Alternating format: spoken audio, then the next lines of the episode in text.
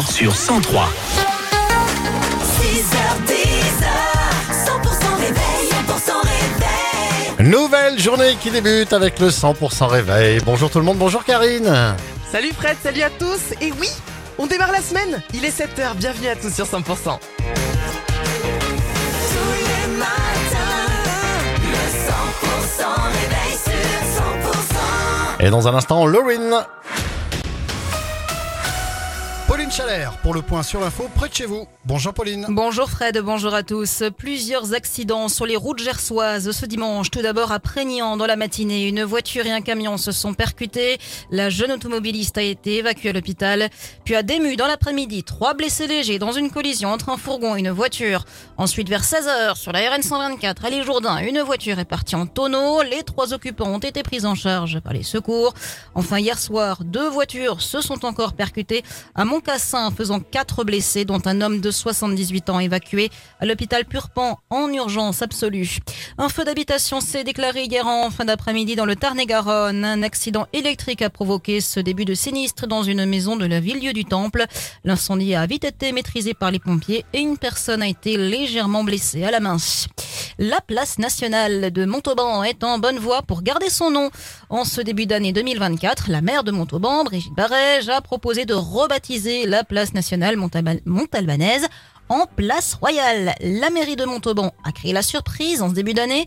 Un sondage a été lancé il y a quelques semaines. Les habitants de la cité d'Ingres peuvent voter pour choisir le nom de cette place emblématique. Alors, plutôt pour ou contre la place royale Nous sommes allés vous poser la question directement. Moi, je suis républicaine et je préfère la place nationale. En fait, j'ai été surprise de la proposition de, de changer le nom de la place nationale. Euh, pour moi, ça n'a aucun sens.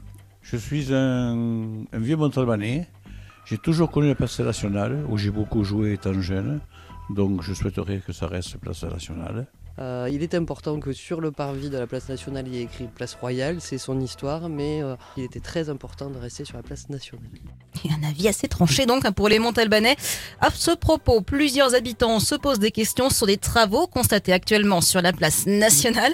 La mairie s'en explique. Un des travaux d'entretien sont nécessaires à savoir concernant le miroir d'eau, la reprise des joints des pierres et concernant le mobilier, la reprise de peinture et légères traces de rouille qui apparaissent sur la partie basse de certains vases.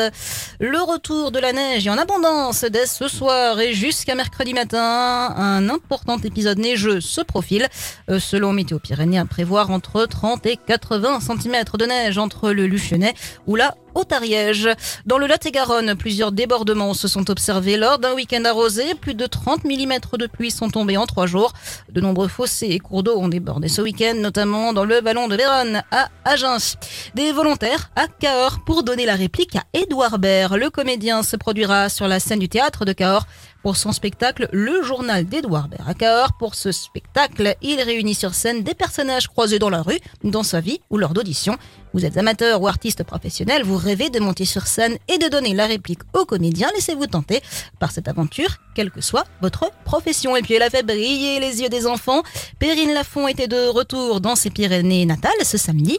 La championne de ski de boss ariégeoise a mené la troisième édition du Winter Camp dans sa station des Mondolmes, une troisième édition encore couronnée de succès. Et dans le reste de l'actualité, Pauline Emmanuel Macron organise ce lundi à l'Elysée une réunion de soutien à l'Ukraine avec plusieurs chefs d'État et de gouvernement ou leurs représentants ministériels.